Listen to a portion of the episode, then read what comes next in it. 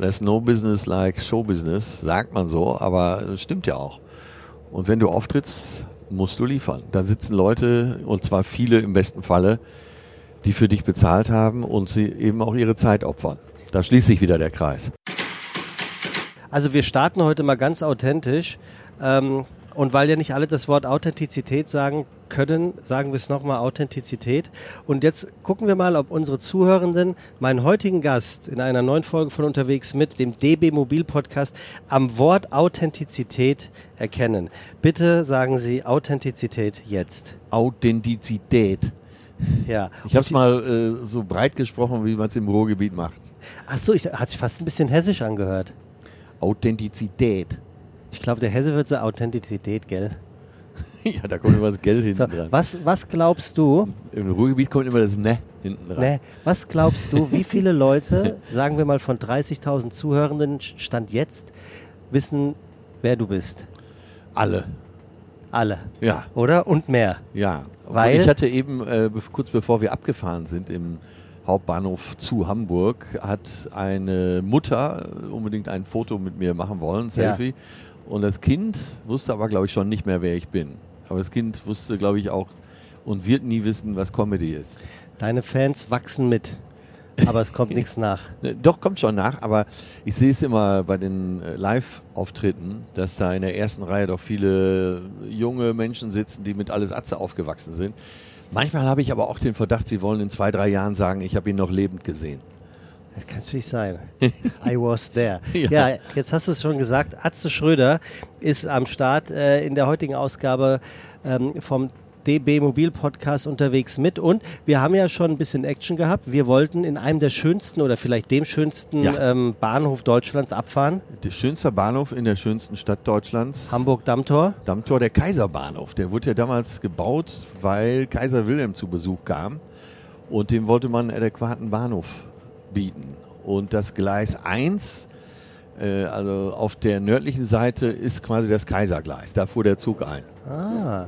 Hat man dir schon mal angeboten, einen Bahnhof zu bauen oder zumindest ein, ein, ein Gleis oder eine Bank? Ich denke, man hat drüber nachgedacht, aber jetzt steht er ja schon, der Kaiserbahnhof. das ist auch blöd, oder? Ein- ich nutze ihn ja rege. Ich wohne ja äh, nur ein paar hundert Meter davon Ja. entfernt. Also wir wollten jedenfalls in Dammtor einsteigen und was kam Damm? Die Bahn kam nicht und dann sind wir zu Hauptbahnhof, weil Personalmangel. Auf der ganzen Welt herrscht Personalmangel, Atze. Ja, hätten Sie doch ein Wort gesagt. Ne? Ich meine, so einen Zug zu fahren, das haben wir doch mittlerweile drauf. Wir hätten hier wen für den Führerstand. ja, genau. Ja, oder? Ich, mein Traumjob übrigens. ja, oh meiner auch. Würde ich wirklich auch gerne mal machen. Den ganzen Tag da vorne sitzen, Podcast hören, vielleicht ein bisschen Musik gegen Abend, ab und zu mal ein Kreuzworträtsel und äh, die Landschaft so an sich vorbeifliegen zu sehen. Herrlich. Aber auf Toilette kannst du nicht. Ja, da gibt es ja vieles im Sanitätsfachhandel, womit man sich behelfen kann. Ne? Ach so, du meinst, das sind so große Inkontinenz, Inkontinenzwindeln oder sonstige Behälter? Ah, das ist natürlich ich komme ja langsam in das Alter, Ja. äh, wo man die Ehe im Abo hat. die Ehe im Abo? Die äh, Beutel E im Ach, Abo nee, hat. achso, ich hab die Ehe im Abo, das wäre auch schön. äh, äh, tatsächlich, Atze Schröder ist ein ausgewiesener Deutsche Bahn-Fan. Totaler Fan, ja. Äh, du hast ja auch eben gemerkt, als die Notsituation aufkam im Dammtor, wusste ich sofort, was zu tun war. Du hast wirklich, ähm, also kann man ein- einfach mal so ein How-to-Hack, Hack sagt man glaube ich mittlerweile, ein Live-Hack. Ähm, Atze hat einfach kurzerhand entschlossen, als ich sagte, wir nehmen das Taxi. Was Taxi? Wir steigen hier in den nächsten ICE, der nach München fährt und steigen Hauptbahnhof aus. Ja, da kann man mal sehen, ne, dass wir auch noch mit einfachen Dingen zu Ja. begeistern Das sind. stimmt. Du bist allerdings schnurstracks auch in diesem Zug in die erste Klasse gelaufen. Also bisschen. Äh, ich Snobby wusste, war da schon dabei. dass ihr natürlich Top-Produktionsbedingungen habt und dass wir hier ungestört sitzen wollen. Aber ich fahre auch gerne mal in der zweiten Klasse, weil da ist einfach mehr los. Ja, da spricht das Volk in der zweiten. Da kann man unheimlich gut zuhören. Ne? Ja, genau. Da heißt es natürlich Knie einziehen, weil da wird nicht so viel Rücksicht genommen wie in der First. Aber äh, ich finde, da ist einfach mehr los. Und der ganz kultivierte Bahngast geht natürlich hungrig, also nicht zu Hause essen, ins Bistro. Bordbistro, heißt es überhaupt noch so oder Restaurant? Es ist das Bordbistro tatsächlich. Ah, okay. Und wusstest du, dass im Bordbistro ganz offiziell nicht gearbeitet werden darf? Ach, Und es gibt keine Steckdosen, eben damit du deinen Laptop oder dein Handy nicht nachladen kannst. Und wenn man es ganz genau nimmt, darf man im Bordbistro nur eine Stunde verweilen, um allen anderen Mitfahrenden die Gelegenheit zu geben, in den Genuss zu kommen, sich kulinarisch zu stärken. Und wenn ich nach einer Stunde nochmal Hunger kriege, also ich teile mir schon auf, Vorspeise, Hauptspeise, Nachspeise, das sind ja schon mal drei Stunden. Dann noch irgendwann ein schönes Weizen, alkoholfrei, sind wir auf vier. Er Da wird sind nach wir schon fast in München. Ja, wollte gerade sagen, nach Berlin, nach Berlin, äh, äh, nach Berlin schreit das ja wirklich nach äh, Magensäure. Sag mal, weil du, Sehr gut. ähm, ich habe hier einen klitzekleinen Fragenkatalog zum Anfang, der besteht aus einer Frage. Ist wirklich Äh, klein. Wo, wo fährst du hin? Am liebsten oder heute? Beide, erstmal heute und dann am liebsten.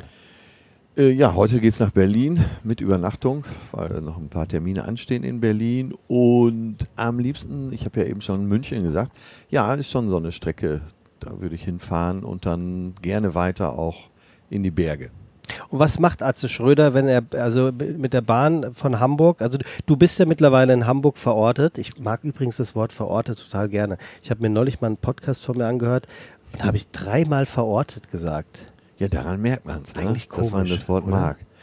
Ähm, Aber ich mag es auch, weil es so eindeutig ist. ja, oder? und Es auch bei Google Maps so auftauchen könnte. Es sind diese Worte, die direkt sagen, was sie sind. Ähm, was, was, was macht denn Atze Schröder sechs Stunden in der Bahn? Also Hamburg, München? Nee, ich wollte ja sagen, du bist ja mittlerweile in Hamburg verortet, das ist ja kein Geheimnis. Ja. Dich hat es an die.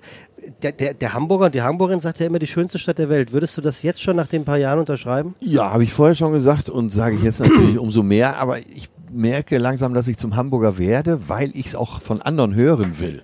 Du kennst ja dieses Phänomen, dass äh, Hamburger nach einer Zeit im Gespräch hören wollen, dass es wirklich die schönste Stadt Ja, ist. das ist wirklich So, so. und dann sagst du das, weil du siehst auch dieses Verlangen in den Augen Dann sind die äh, der. HamburgerInnen und äh, dann sagst du, es ist wirklich die schönste Stadt. Dann kommt der, ja, ne? Dann kann, dann kann der. Abend beginnen. Ja, so, willst ja, du noch ja. was trinken? Ja, ja, genau. Der, der, der Satz ist der Hamburg, wirklich als Tipp für alle, die nach Hamburg kommen, ihr müsst es relativ zügig sagen, dass es auch wirklich die schönste Stadt ist. Dann atmet der Hamburger durch und wird locker. Aber wer hätte das gedacht? Der Ruhrpott-Proll ähm, wechselt dann tatsächlich irgendwann in die etwas ähm, etepetete angehauchte Stadt Hamburg. Ist ja, eigentlich, ist ja eigentlich ein Unterschied wie Tag und Nacht, oder auch nicht? Ich rätsel immer noch, weil eigentlich passt das ganz gut und Hamburg zählt auch immer zu den Hochburgen, wenn ich auf Tour war. Äh, von daher, de, ähm, ganz genau kann ich es natürlich nicht beantworten, äh, weil man kann ja nicht jeden befragen, aber ich glaube, der Humor des Ruhris und des Hamburgers, die sind gar nicht so unterschiedlich. Weil erst, erstmal ist es auch eine große Stadt. Jetzt reden wir natürlich gerne um äh, Binnen-Alster und Außenalster herum oder die schönen Stellen an der Elbe. Aber Hamburg hat ja durchaus auch Stadtteile, sagen wir mal, wo man selbst im Porsche das Knöpfchen runter macht und äh, die Geldbörse auf die andere Seite und bei Einbruch der Dunkelheit sich nicht mehr bewegt. Insofern ist es gar nicht so unterschiedlich. Ich habe mit äh, Vorbereitung auf die heutige Fahrt und dementsprechend natürlich auch die Aufzeichnung mit dir gedacht, vielleicht mache ich etwas, was ich eigentlich noch nie gemacht habe. Ich bereite mich mal gar nicht vor. Ja. Weil ich A natürlich weiß, dass du viel und gut reden kannst. Äh, B, durch deinen Podcast mit Leon Windscheid zusammen, Betreutes Fühlen, äh, hat ja mittlerweile wirklich jeder, der diesen Podcast kennt, gehört und auch rausgefunden, dass du viel mehr bist als nur Comedian und nur witzig und an der einen oder anderen Stelle über oder eben auch unter der Gürtellinie unterwegs, sondern dass du sehr empathisch bist, sehr einfühlsam, sehr emotional und tatsächlich ein Mensch, der gut zuhören kann. Ähm, deswegen dachte ich mir so, das Gespräch mit Atze Schröder, das wird schon irgendwie laufen. Ja, meistens ist es so. Ne? Ich bin, äh, kannst es ruhig sagen, ich bin eine richtige Sabbeltrine. Ja. Und wenn wir uns jetzt nicht hier unterhalten würden, dann würde ich mich äh, wahrscheinlich mit irgendjemand anders hier im äh, Zug unterhalten. Ich Würdest bin ja sehr kontaktfreudig. Von daher, äh, Off-Board-Bistro darf ich mich dazusetzen und schon passiert's. Äh, ja, ich bin schon gerne jemand, der sich mit Gästen unterhält. Und bist du dahingehend dann auch mal jemand, der genau das Gegenteil braucht? Also das haltet einfach mal die Schnauze bitte, ich, ich brauche jetzt Ruhe. Äh, kommt tatsächlich so vor. Sage ich zwar nicht wörtlich so, aber äh, sinngemäß sage ich dann auch wirklich, ich brauche jetzt mal eine Zeit für mich. In welchen Momenten braucht Atze Schröder Zeit für sich? Äh, es gibt Momente, das kennt glaube ich jeder, wenn es äh, nicht nur im Beruf, sondern im privaten Umfeld hoch hergeht, vielleicht äh, besonderes Fest ist oder im Job man äh, ein paar Termine zu viel gemacht hat, dann komme ich irgendwann an den Punkt, wo ich müde werde und wo ich dann auch Zeit für mich brauche. Müde meine ich jetzt eben auch mental, äh, nicht nur schlafen, sondern dass auch mal absolute Ruhe herrschen muss. Und dann versenke ich mich in Bücher oder bin auch jemand, der im Zug sehr gut schlafen kann. Ich habe mir ein klitzekleines Stichwort gemacht, Thema Sprache, und du hast es gerade angesprochen, du, du fängst dann an zu lesen und äh, ver verwundert es dich ein bisschen, wo es mittlerweile ich möchte, möchte gar nicht, das meine ich gar nicht negativ, wo es mittlerweile hingekommen ist, wie sehr gerade jemand wie du, der ja mehr oder weniger davon lebt, das Wort zu predigen, nach außen zu tragen und auch gern mal anzuecken oder zu provozieren, eben um Denkanstöße zu geben. Gab es einen Punkt, wo du sagtest, verdammt, ey, das ist jetzt aber wirklich schon, ich muss wirklich schon sehr genau aufpassen, was ich auf der Bühne sage, weil hier sind ja äh, Leute, die vielleicht anderer Meinung sind oder das jetzt nicht mehr lustig finden, dass ich zum Beispiel falsch gendere oder nicht gendere. Naja, Gendern ist natürlich äh, nicht nur für Komiker und Kabarettisten ein beliebtes Thema geworden, deswegen lasse ich es weg. Also es ist eher dann so, dass ich denke, also wenn du über die Schere im Kopf sprichst, dass ich denke, das haben ja so viele andere besprochen, äh, da muss ich nicht auch noch mit langweilen. Oder wenn ich äh, über Ikea spreche oder was mir in der Deutschen Bahn wieder passiert ist. Ähm, aber grundsätzlich ist, glaube ich, sowieso so, dass jeder Stand-Upper innerhalb von Sekunden schnallen muss, welches Publikum da vor ihm sitzt.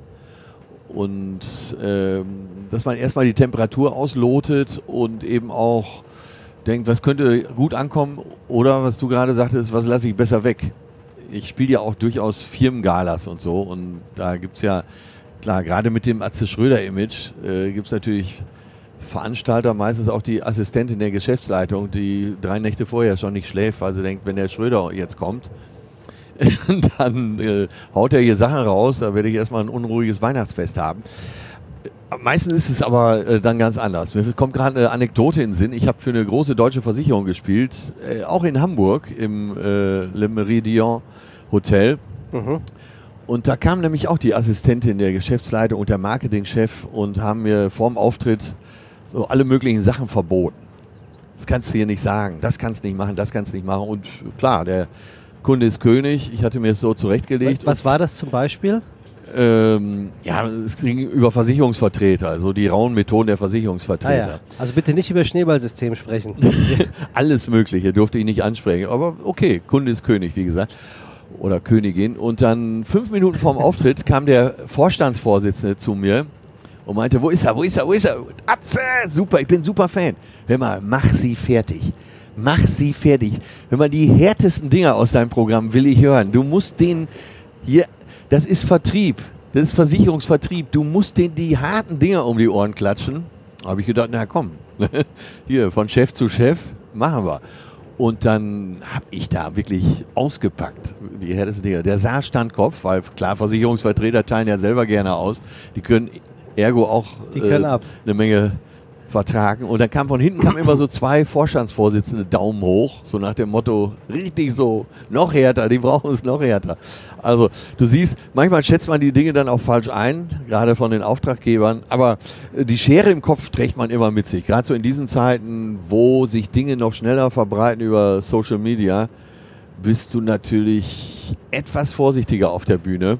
Und es gibt ja auch durchaus Themen, die ich heute so nicht mehr machen würde. Zum Beispiel äh, Bodyshaming. Das hatte ich früher noch ganz schön stark im Programm. Wenn ich von früher spreche, meine ich vor 15, 20 Jahren. Das würde ich jetzt so nicht mehr machen. Aber das machen andere auch nicht. Zum Beispiel die Ärzte, die ja so etabliert sind, also die Band, die Ärzte. Ja die könnten sich ja nach wie vor alles erlauben, haben aber einige Nummern, zum Beispiel die Fette Elke, äh, spielen sie nicht mehr live. Ich war letztes Jahr, es war ein tolles Konzert auf dem Tempelhofer Feld bei den Ärzten gewesen. 60, 70.000 Menschen, Sommer, in Berlin natürlich Sommer. Und die haben das nicht nur nicht gespielt, sondern sie haben auch darüber gesprochen. Ja, genau. Warum sie das nicht spielen und dass das einfach nicht mehr geht und dass sie es damals einfach gemacht haben und dass es natürlich idiotisch war, aber so war das nun mal.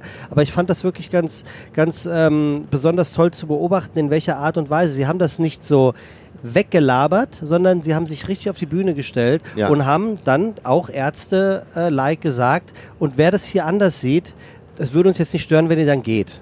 So, ne? Also das, das ist natürlich auch komfortabel. Ja, aber ich fand es trotzdem ja, recht ja, souverän, dass sie dass es wirklich hoch, äh, also relativ groß angeschnitten haben. Und genau so meine ich es auch. Und ich werde auch im neuen Programm äh, das thematisieren. Die Nummer, die wir darüber geschrieben haben, spielt tatsächlich in der Bahn. Da sitzt äh, eine Frau auf meinem Platz ne, oder neben meinem reservierten Platz, die sehr korpulent ist. Und dann spreche ich darüber, wie ich damit umgehe.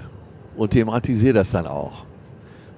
Das und da bin ich mal gespannt, wie das beim Publikum ankommt. Weiß ich ja noch nicht. Das neue Programm heißt ja Der Erlöser. Ja, das ab, bist du natürlich. Ab, ja, genau, ab Ende November und äh, ja, bin mal gespannt, wie solche Themen dann ankommen. Kannst du äh, erzählen, wovon du uns erlösen wirst? Oder wo, der Erlöser, was ist die, die, was ist die Hauptarbeit vom Erlöser? Äh, ja, genau darum geht's. Also, dass ich äh, mir gedacht habe, die Ursprungsidee für dieses Programm ist, dass ich gedacht habe, jetzt, wo alle so verunsichert sind, wir haben Krieg in Europa, wir haben nicht nur die Pandemie gehabt, wir schlittern von einer Krise in die andere. Personalmangel.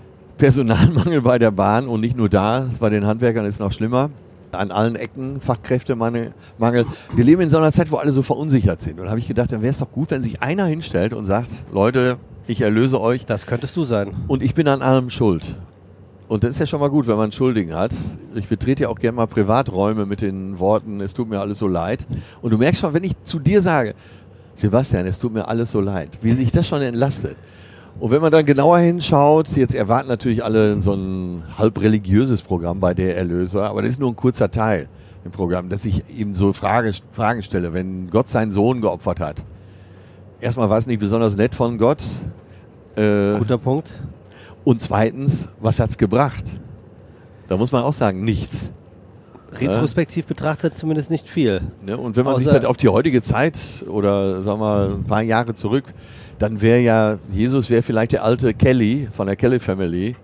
Und wenn der jetzt äh, auf dem Marktplatz in Bitterfeld gesagt hätte, komm Joey, bei Hornbach waren drei Latten im Angebot, wir müssen dich da jetzt ans Kreuz dübeln, damit Deutschland erlöst wird, äh, dann würde doch Joey zu Recht fragen, sag mal, Papa, was soll's bringen? Und es hat tatsächlich nichts gebracht. Und Jesus war ja ein beliebter Typ damals in äh, Jerusalem. ich bin mir da gar nicht so sicher. Äh, ja, es war schon, er war ja eine Mischung aus Kurt Cobain und Otto Walkes. Ja, ne? Mit einem BMI von, glaube ich, unter 17. Ja, aber locker Und alle 17. mochten ihn. Ne? Und die Aussage, äh, liebe deinen Nächsten wie dich selbst, ist ja einfach auch gut. Aber das, die Aussage wäre ja auch geblieben, wenn sein Vater ihn nicht da ans Kreuz hätte dübeln lassen. Ja, man könnte ja fast die Brücke schlagen zu den Versicherungsvertretern wieder, die ja auch sehr gut und sehr mitreisend Menschen überzeugen können. ja, du musst ja als Versicherungsvertreter, Vertreterin musst du ja äh, dunkle Wolken immer aufziehen lassen. Das muss ich ja nicht. Ne? Also die Situation ist ja da draußen, wie sie ist. Und ich muss den Leuten ja nur zwei schöne Stunden bereiten. Musst Ob, du? Ja, absolut. Da sehe ich mich total als Dienstleister. Wenn da äh, Zuschauer kommen, die viel Eintritt bezahlt haben, sagen wir mal, Pärchen braucht noch vielleicht Babysitter, Pausensektchen, Parkplatz, da bist du ja schnell auf 150 Euro dann fühle ich wirklich die Verpflichtung, denen auch zwei schöne Stunden zu bereiten. Und das nehme ich auch gerne an. Ich bin da gerne Dienstleister und spreche auch mit meinem Publikum drüber. So sehe ich das. Dass, äh, die sollen zu mir kommen und zwei Stunden Erlösung erfahren. Wie ist denn das, wenn du, wenn du mal nicht so gut gelaunt, wenn dein Tag mal kacke war und du trotzdem auf die Bühne musst? Ähm, brauchst du dann einen Moment und dann bist du drin und dann läuft das? Oder gibt es tatsächlich dann auch mal den Tag, weil wir haben ja alle auch mal einen schlechten Arbeitstag und müssen halt trotzdem zur Arbeit gehen. Wie, wie, wie gehst du damit um? Das ist, sobald ich eine Bühne betrete, komplett vorbei. Ich habe vor, es war kurz vor der Pandemie, ne, so ein Jahr vor der Pandemie, bin ich aufgetreten in Bonn und hatte, das war eine Gala. Da hatte ich 40 Fieber, bin mit 40 Fieber auf die Bühne und ja, die 20 Minuten waren auch okay oder die halbe Stunde. Und danach ging gar nichts mehr. Aber sobald ich eine Bühne betrete, ist das alles weg. Hört sich aber sehr klischeehaft an. Ja, das war auch Klischee, aber ich habe gedacht, ich versuche Ich habe das Publikum auch gar nicht mehr gesehen, weil er so verschwommen war, um das Klischee jetzt noch mal ein bisschen zu verstärken. Aber ähm, um ganz ehrlich zu sein, ich wollte natürlich auch die Gage nicht zurückzahlen. Nee, aber ich meine vor allem, es hört sich ja Klischee an, dass du sagst, äh, sobald ich auf der Bühne gehe, gehe geht es mir gut. Also ist natürlich schön. Das ist tatsächlich so. Ich weiß, ich, mir ist es zu äh, klischeehaft, um es eigentlich zu erzählen, aber es ist tatsächlich so. Und das ist dann weg. Also wirklich, ich kann eine schwere Erkältung haben. Für die Zeit, wo ich auf der Bühne bin, geht es mir gut. Robbie Williams hat in einer seiner, aus irgendeinem Grund hat er drei gutes oder vier Beispiel, Biografien. Gutes Beispiel. Ja, danke. Ähm, der hat ja erzählt, wenn er da in ähm, Hampsborough oder wie das da heißt, vor 200.000 Menschen auftritt, ähm, und es ein, und einfach nicht will, weil er eine depressive Phase hat oder weil er, ich weiß jetzt nicht mehr, wie es, wie es äh, medizinisch heißt, aber er leidet ja wohl auch darunter, dass er sich hässlich, hässlich wirklich hässlich findet in manchen ja. bestimmten Momenten. Dass er sagt, es ist unvorstellbar, was für ein Kraftaufwand es für ihn bedeutet, auf diese Bühne zu gehen. Ja. Und diesen Menschen, weil er sich so schuldig fühlt und denen so verpflichtet fühlt, aus den Gründen, die du eben nanntest. Ne? Also das ist ja, äh, Tim Melz hat neulich davon gesprochen, ja, wenn, wenn, das, äh, wenn das Essen immer teurer wird im Restaurant, die Leute denken überhaupt nicht nach, was alles gezahlt werden muss. Das ist nicht nur das Personal, sondern das ist auch die GEMA für die Musik, die im, im, Ja, im Raum, ja. im Gastraum läuft. Und ähnlich wie du es ja eben auch sagst, da muss ein Babysitter bezahlt werden, muss ein Pa- Parkplatz bezahlt werden. Es gibt genug Leute, die auch anreisen müssen, weil sie Ja. eben nicht im Ballungsraum Und sie wohnen. versprechen sich auch was von dem Abend. Die Karten hängen äh, zum Teil schon drei, vier, Genau. fünf Monate an der Pinnwand. Und die versprechen sich wa- was von dem Abend. Äh, Robbie Williams, gutes Beispiel, habe ich deshalb gesagt, weil ich ihn mal erlebt habe beim Auftritt bei der Echo-Verleihung. Ja. Und ich war, auch weißen Anzug. ich war auch hinter der Bühne und er ist ja ein großer Entertainer auf der Bühne. Und der hat wirklich bis drei Sekunden vor dem Auftritt vom, in der Ecke gekauert, Fingernägel kauend und, und fast am Heulen. Und du hättest die Hand dafür ins Feuer gelegt, dass dieser Mensch in diesem Jahr nicht mehr auf die Bühne geht. Und Sekunden später war er als der strahlende Entertainer auf der Bühne des ICC in, Ham in äh, Berlin. Und hast du dann als in dem Moment beobachtende Person das Gefühl, wow, am Ende macht er allen nur etwas vor und sich auch, weil die Zuschauenden wissen ja nicht, was Sekunden vorher gewesen ist? Oder würdest du sagen, genau das Gegenteil ist der Fall, dass das ist, die, das ist Professionalität in Reinkultur gepaart mit Entertainment und einem guten Gesang? Ja, ich glaube äh, eben das Zweitere ist es, Professionalität und dafür, dass er sich schlecht fühlt, kann keiner was. Wenn es gar nicht geht, muss man einen Auftritt absagen. Aber wenn man die Bühne betritt, hat man auch die Show zu liefern. Das ist meine Auffassung vom Ah, okay. Showgeschäft. Und das, äh, Hört sich sehr erzieherisch an. ja, so soll es ja auch sein. ja, sobald du eine Bühne betrittst, musst du auch liefern. Das Und siehst du tatsächlich so. Ja, ja, ja. Das ist äh, natürlich sehr der Leistungsgedanke, aber das gilt ja für Fußballer auch. Ansonsten sagt dem Trainer, dass du nicht spielen kannst. Gut, aber du kannst ja dem Trainer nicht sagen, ich kann jetzt nicht äh, im ICC, ich kann jetzt hier nicht auf die Bühne Trainer, geht nicht. Oder Tourmanager. Naja, das ist schon vorgekommen. Also ähm, ein Kollege von mir, ein bekannter Kollege, rief mich wer, so kurz nach der Pandemie an, als alle Bühnen wieder geöffnet waren und auch die Hallen wieder geöffnet waren und meinte, ich komme nicht mehr klar. Ich weiß gar nicht, ob ich noch Komiker bin und äh, ich spiele nächste Woche zufällig auch in Hamburg in der Barclays Arena vor über 10.000 Also Leuten. nicht klein. Äh, ja, einer der bekannteren Komiker. Und der meinte, ich weiß gar nicht, ob ich das kann.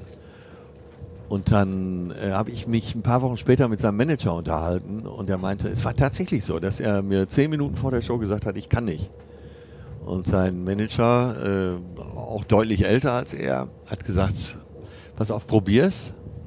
Wenn es nicht geht, äh, hebst du die Hand, ich beobachte dich die ganze Zeit. Dann komme ich auf die Bühne und werde den Leuten äh, mit warmen Worten erklären, was die Sache ist und dann äh, geht alles gut. Also fühl dich ganz sicher. Ich passe auf dich auf. Und dann hat Schön. er, hat er abends den Job seines Lebens gespielt. Ich habe ihn später nochmal getroffen. Er meinte, es war einer der schönsten Abende, die er jemals gespielt hat. Sicherlich auch durch die Versicherung seines Managers zu Ja. wissen, da ist jemand, der hält mir die Stange im schlimmsten Moment. Aber äh, um mal wieder auf das harte Argument zu kommen, dass wenn du die Bühne betrittst, du auch zu liefern Genau. hast. Aber so ist das Showgeschäft nun mal. There's no business like Showbusiness, sagt man so, aber es stimmt ja auch. Und wenn du auftrittst, musst du liefern. Da sitzen Leute, und zwar viele im besten Falle, die für dich bezahlt haben und sie eben auch ihre Zeit opfern. Da schließt sich wieder der Kreis. Und, und du lieferst ab, natürlich äh, als in, in, in alter guter Tradition, nämlich in Atze-Manier. Ähm, wir haben eben gerade drüber gesprochen und natürlich muss sich auch deine Sprache verändern bzw. anpassen. Dennoch habe ich, ähm, übrigens einer meiner Lieblingssätze in Vorbereitung für unser heutiges Gespräch, habe ich ein YouTube, äh, ein, ein Instagram-Schnipsel gesehen, wo du was über Helene Fischer erzählt hast. Oh ja, das war schön. Und da dachte ich so, ach krass, ich find's toll, dass das der alte Atze ist, wie er leibt und spricht. Auf der anderen Seite habe ich mich gefragt, aber geht, geht das noch? Äh, Ich finde, das geht. Harald Schmidt hat immer gesagt, äh, ab 100.000 Jahreseinkommen muss man damit rechnen, dass der Arsch geküsst wird. Und ich möchte mich da anschließen. Ja. Äh, Joe Perry, Gitarrist von Aerosmith, Aerosmith. ähm, hat über Kurt Cobain gesagt, er hätte sich auch erschossen, wenn er Schreiner gewesen wäre. Ähm, und der hat so ein ähnliches Zitat auch mit dem Stimmt. Hinterteil ge gebracht. Äh, bei ihm war es, glaube ich, wer seinen Arsch aus dem Fenster hält, muss damit rechnen, geküsst zu werden. Ja, und äh, so sehe ich das. Wenn äh, jemand so viel Erfolg hat und sich selber so zur Schau stellt, dann muss er auch damit rechnen, hochgenommen zu werden. Die Amerikaner haben da, glaube ich, und die Engländer sowieso nicht, überhaupt keine Probleme mit. Äh, siehe eben den berühmten Stand-Upper, dessen Name mir jetzt nicht einfällt, der auch Preisverleihung so moderiert, dass das ganze Publikum beschämt rausgeht. Ricky Gervais Ja. macht's ja vor, Ja. äh, wie man selbst bei größten Preisverleihung äh, machen kann, dass man das komplette Publikum beleidigt. Ich weiß gar nicht, war es bei Emmy oder den Golden Globes, hat er dem Publikum gesagt, so Leute, pass mal auf, ne? ihr sitzt hier in eurem feinen Sphären, schönste Kleider, tolle, teure Smokings, aber seid doch einfach nur dankbar, dass mit dem bisschen Talent, was ihr habt, ihr so eine Karriere machen könnt und euch noch keiner auf die Schliche gekommen ist. Also haltet den Mund, wenn ich euch hier heute Abend durch den Kakao ziehe. Und so sehe ich es auch. Äh, es gibt draußen so viel talentierte Sänger, Sängerinnen, Schauspieler, äh, die es auch nicht schaffen. Und wenn du das Glück hattest, eben auch wie Helene Fischer, so gut anzukommen bei der Masse und zur zigfachen Multimillionärin zu werden, dann bitteschön, äh, halte auch aus, wenn du mal richtig, richtig mit, durch den Kakao gezogen wirst. Aber sind natürlich auch die Sporen, die du dir in all deinen Jahren und Ja. Jahrzehnten verdient hast, um eventuell dann auch, ich nenne es jetzt mal das Privileg zu haben, ähnlich wie Ricky äh, Gervain, ähm, auch sich eben das sprichwörtlich auch rausnehmen zu dürfen. Ihr haltet jetzt mal die Klappe, Stimmt. ihr verdient genug, um das über euch ergehen lassen zu dürfen. Kann einem Rookie, sollte es noch nicht passieren. Absolut, äh, sehe ich genauso. Also wenn ein Newcomer das probieren würde, ähm, da wäre die Karriere wahrscheinlich sehr, sehr klein. Er hätte eine Fangemeinde, die würde ihn abgöttisch lieben, aber sie wäre halt überschaubar. Ich kann mir fast vorstellen, dass, dass diese, ich nenne es jetzt mal ein bisschen, bisschen zu hoch gegriffen, äh, die, die, die, neue, die, die neue deutsche Art zu sprechen, Ja, ähm, irgendwie doch auch vielleicht so einen Moment des Thrills hat. Also du stehst da und siehst vielleicht das geschockte Publikum, die vielleicht ähnlich reagieren wie ich, die sagen so, oh Gott, darf er das jetzt noch sagen? Ja, aber Tabu ist einfach. Ja, ist es einfach? Ja, es sieht immer so aus, als, äh, ui, da traut sich aber jemand was.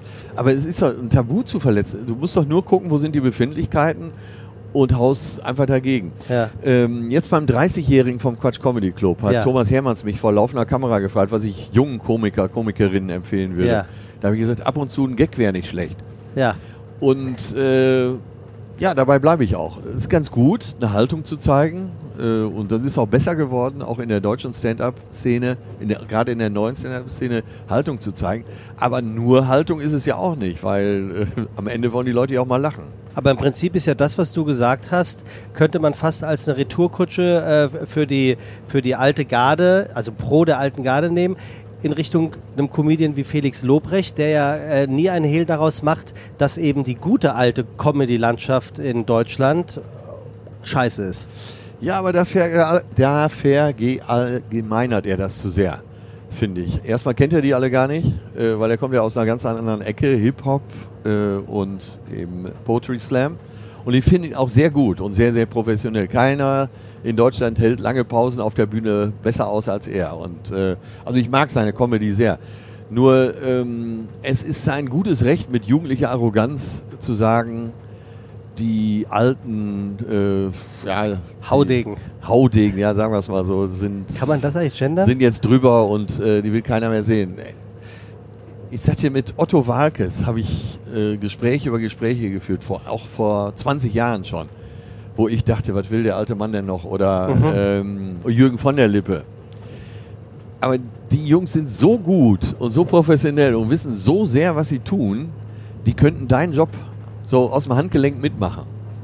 Vielleicht sind es ja auch gar nicht die Comedians, habe ich mich mal gefragt, ähm, bei so großen TV-Gala-Shows, wie zum Beispiel die besten Comedians Deutschlands oder wie das auch alles heißt, sondern eventuell die, die auch bei dir bei den Privatgalas sagen, äh, bitte nicht so tief, nicht so viel austeilen, dass die Produzenten und Produ Produzentinnen vielleicht im, im Hintergrund sagen, äh, das bitte nicht sagen, das ist nicht politisch korrekt, das können wir nicht senden. Und die- stellt man sich vielleicht doch die Frage, wie, wie viel lassen denn die altgedienten Comedians überhaupt noch raus, um eben nicht anzuecken heutzutage?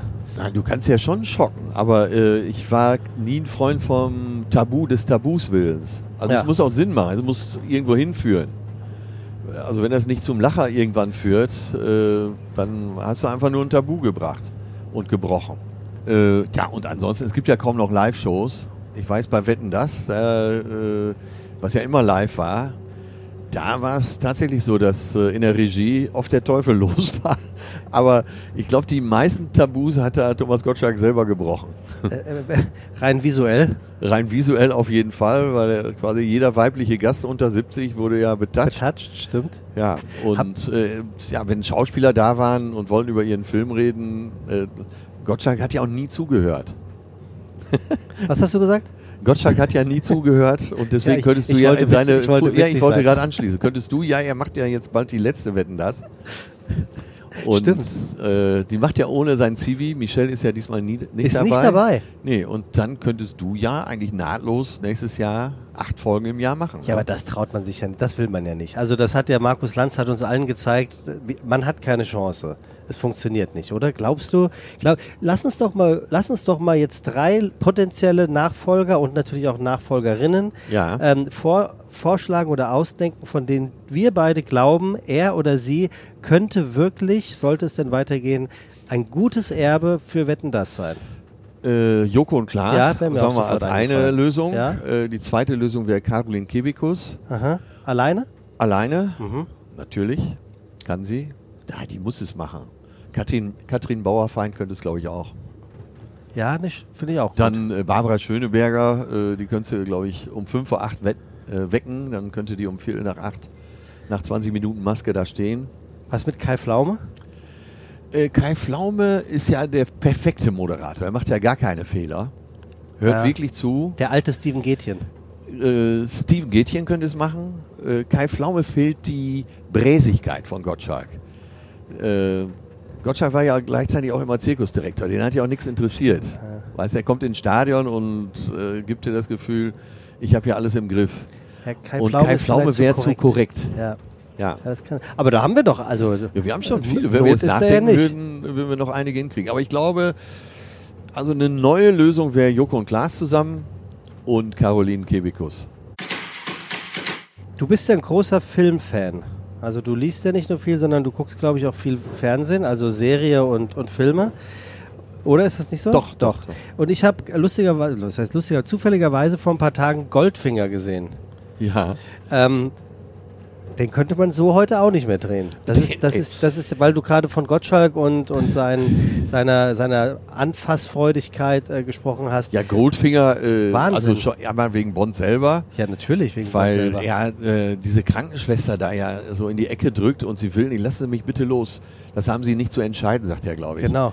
Und dann, ach, unvergessen da auch Gerd Fröbe, wie er sagt. Auf Wiedersehen, Mr. Bond. Ja. Ne, wo, bei Bonn war ja immer wichtig, wenn er umgebracht wird, dass der Auftraggeber den Raum verlässt. Darf nicht zugucken, er darf sich auch nicht überzeugen, ne, ob da das kommt ja die Lösung, ne? die, äh, die Büroklammer, die er noch unter der Zunge hat und genau. so. Ja, ja also, also völlig, völlig absurd tatsächlich. Also wirklich als Tipp jetzt für alle HörerInnen, äh, schaut euch nochmal die alten Bonds an und führt mal eine Strichliste äh, über Sexismus und äh, Sprüche, die man nicht mehr bringen kann. Ja. Da hast du hinterher die ganze Seite voll. Kleiner Tipp von mir, nimm zwei Blätter mit. ähm, Atze, ich mache jetzt nochmal acht Schritte nach hinten und ich bin jetzt nochmal bei der Gala wo der Herr sagte, hau richtig raus, teil aus, was das Zeug hält. Im Prinzip machst du ja da dann genau das, was die jungen Comedians ähm, mehr und mehr propagieren, dass das äh, die echte Fähigkeit eines Comedians sein sollte, Crowdworking. Also man arbeitet mit dem Material, Furchtbar. was die, äh, was das Publikum hergibt. Ja. Ich will, ich frage deswegen, weil ich war nicht, ich war gerade tatsächlich beeindruckt, weil ich denke mir doch, wenn du da auf diese Bühne gehst, dann weißt du ja, was du sagen willst. Du hast ja einen, einen kleinen Fahrplan gemacht.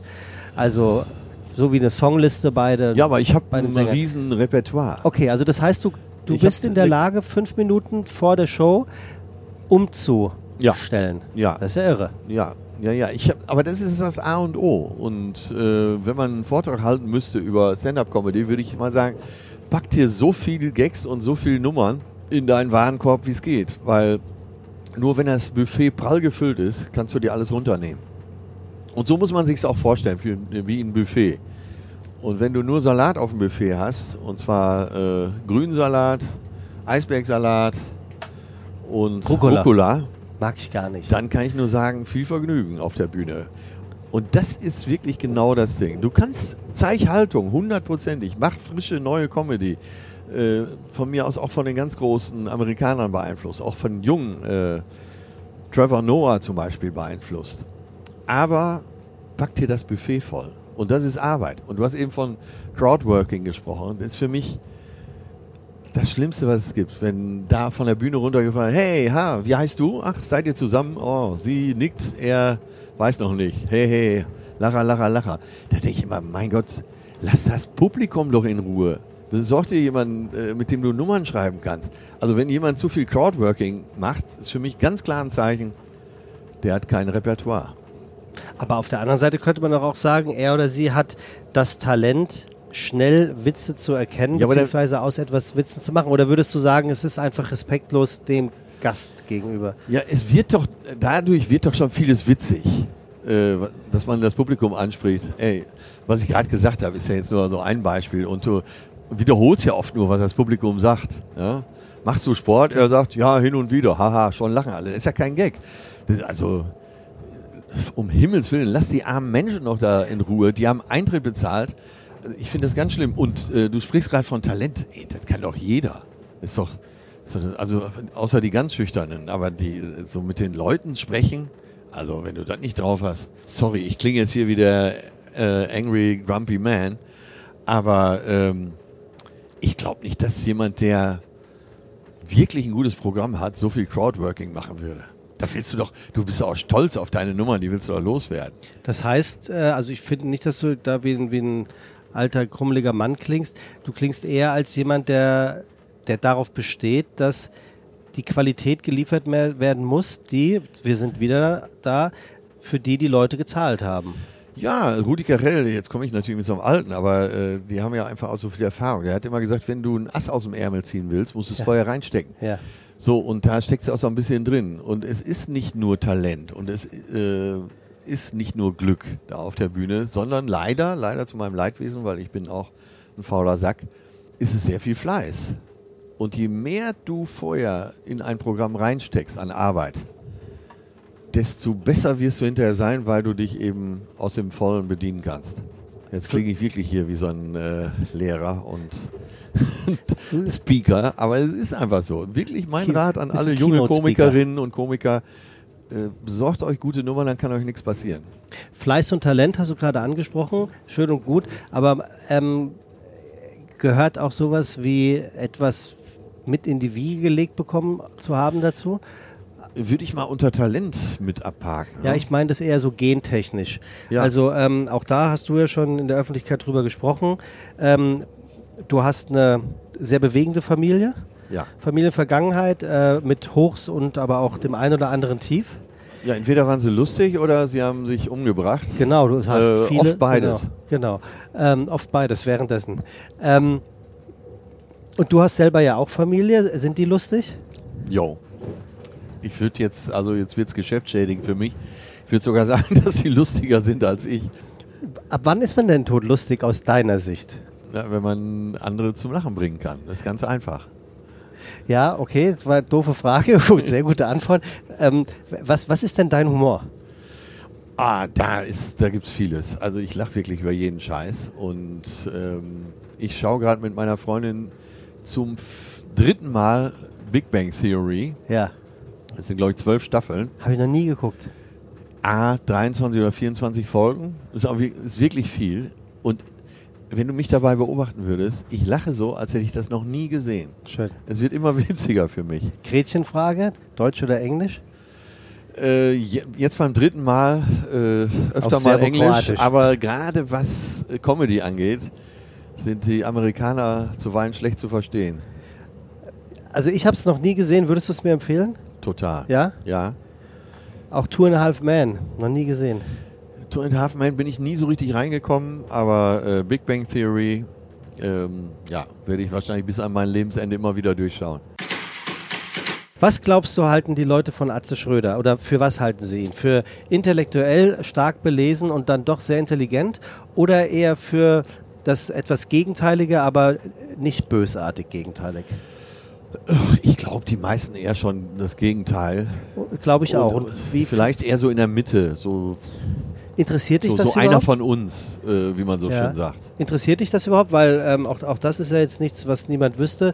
Du bist ja auf der Bühne Atze Schröder und in deinem Privatleben ähm, bist du anders, zumindest. Ähm, ist das denn so ein Moment, wo du dir denkst, man finde ich blöd, dass die Leute mich so einkategorisieren, obwohl ich ja gar nicht so bin vielleicht? Nee, das ist mir egal. Da habe ich überhaupt keine. Ich habe da überhaupt keine Eitelkeit in der Richtung. Also, aber wirklich nicht. Ich habe wahrscheinlich andere Eitelkeiten, aber die habe ich nicht. Ich müsste nicht mal berühmt sein. Äh, Das spielt für mich überhaupt keine Rolle. Und wenn die mich für den größten Deppen halten, ist alles völlig okay. Ja, das ist schon interessant, ne? weil, weil du, man kennt dich ja sozusagen außerhalb der Bühne nicht, man erkennt dich außerhalb der Bühne nicht, eher gesagt. Das bedeutet ja unter dem Strich, dass du keinen großen Geltungsdrang zu haben scheinst. Was ja für die fa- Branche ja, unüblich ist. Also ich äh, würde es natürlich gerne verneinen, das wäre natürlich auch schon wieder Eitelkeit. Also ich habe schon meine Eitelkeiten, aber die sind wahrscheinlich in anderen Bereichen zu finden. Eher im privaten Umfeld. Da möchte ich ernst genommen werden und äh, aber so die öffentliche Figur, da ist mir völlig egal, was die Leute von mir halten. Vielleicht liegt es auch an der Länge der Karriere. Aber ich würde mal sagen, von der Tendenz her war es immer schon so, dass es mir egal war, was die Leute über mich gedacht haben. Die, äh, Max Schmeling, der berühmte Boxer, Boxer. Schwergewichtsweltmeister Ja. damals, der hat mal gesagt, äh, mir ist egal, was die Presse über mich schreibt, Hauptsache, sie schreiben meinen Namen richtig. Und da möchte ich mich anschließen. Aha. Äh, Der ist zumindest leichter zu schreiben. Atze, Atze ist ja nur wirklich.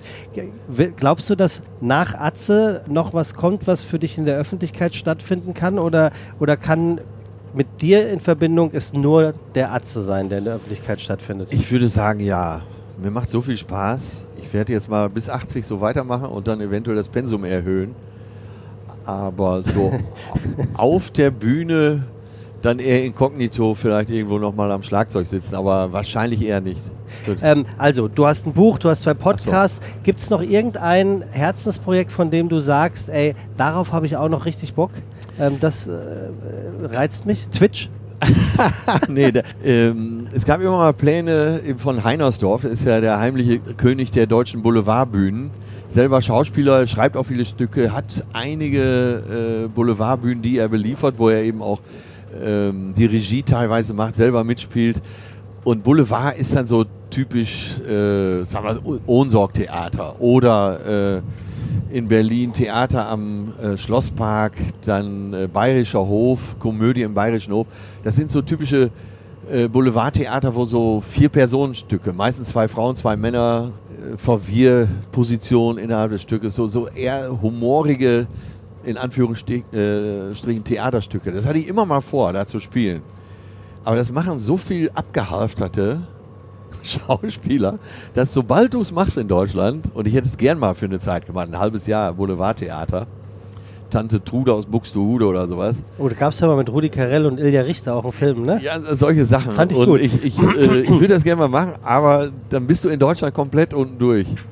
Und dann kannst du, glaube ich, nie wieder auf Tournee gehen. Deswegen lasse ich es lieber. Und äh, fahre lieber mit dem Fahrrad durch Hamburg. Du bist ja ein großer Udo Jürgens-Fan, ne? Äh, Fan ist übertrieben. Ich habe ihn oft gesehen, weil Freunde von mir äh, über drei Jahrzehnte da die Technik gemacht haben. Deswegen habe ich ihn oft bei den Proben erlebt, weil ich äh, eben der Tontechniker, der da am Mischpult saß, war ein sehr guter Freund von mir, weil ich den oft besucht habe. Ich habe ihn eben auch oft gesehen äh, live in den großen Hallen in Deutschland, Österreich, Schweiz äh, und insofern habe ich ihn immer bewundert, aber ich war nie ein Fan. Starker Entertainer. Wahnsinn. Und der stand wirklich dafür, sobald es auf die Bühne geht, alles geben. In einem Buch von Alexander ähm, Gorko habe ich gelesen, beziehungsweise Buch ist ein bisschen übertrieben. Es ist eine Sammlung von vielen Interviews, die er für die Süddeutsche Zeitung ge geführt hat.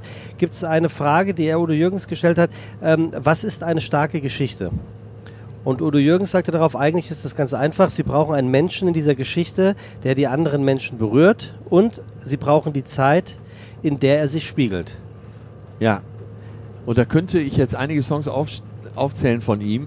Der berühmteste ist sicher Ich war noch niemals in New York, wo es darum geht, dass äh, der Mann nach dem Abendessen sagt, ich gehe noch Zigaretten holen und dann überlegt er so, was wäre denn, wenn ich jetzt einfach abhauen würde? Ne? Genau. Ich war ja schließlich noch nie in New York, nie durch San Francisco in zerrissenen Jeans und anschließend kommt er wieder und erzählt seiner Frau das und die sagt, ja, ich war da ja auch noch nie. Guck mal, kriege ich richtig Gänsehaut, wenn ich drüber spreche und dann fahren sie halt zusammen los und äh, ja, wenn man es schafft, eine Geschichte in so einen Song zu packen, das ist doch einfach großartig. Ähnliches sagt er nämlich auch in der, in der Zusammenfassung, dass er glaubt, dass seine Songs viel zu oft nicht missverstanden werden, sondern gar nicht verstanden werden. Dass viel zu sehr auf Melodie geachtet wird Ja. und den Refrain, typisches deutsches Ding übrigens oder deutschsprachiges Ding, er ist ja Österreicher.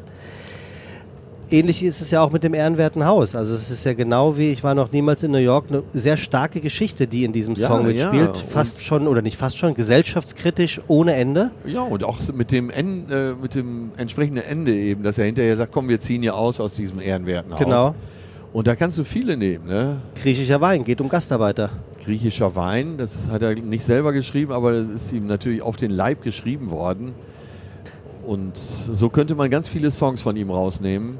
Ähm, ja, und bei ihm geht es immer wirklich darum, eine Geschichte komplett zu erzählen in einem Song.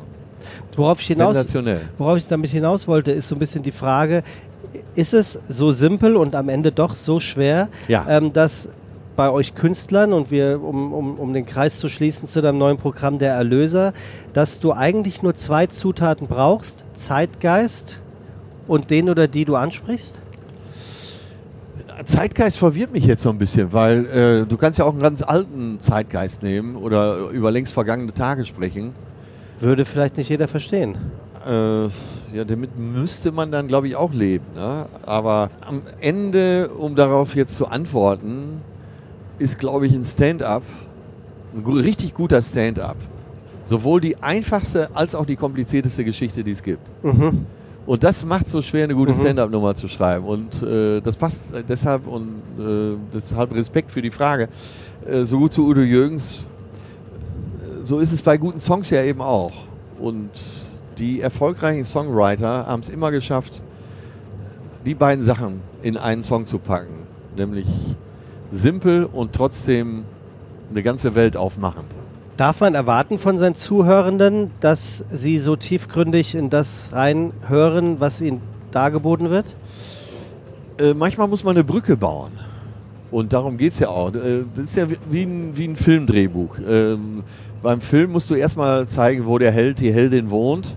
Du zeigst die Burg, das ist ja so das klassische Beispiel. Und von dieser Burg aus zieht der Protagonist, Protagonistin los in die Welt und löst das Problem. Und so geht jede gute Geschichte. Ja? Und ja, Boy Meets Girl ist ja das alte Beispiel. Und so geht's. Ne? Du, und weil du sagtest, äh, versteht das Publikum das immer oder willst du sie dazu zwingen?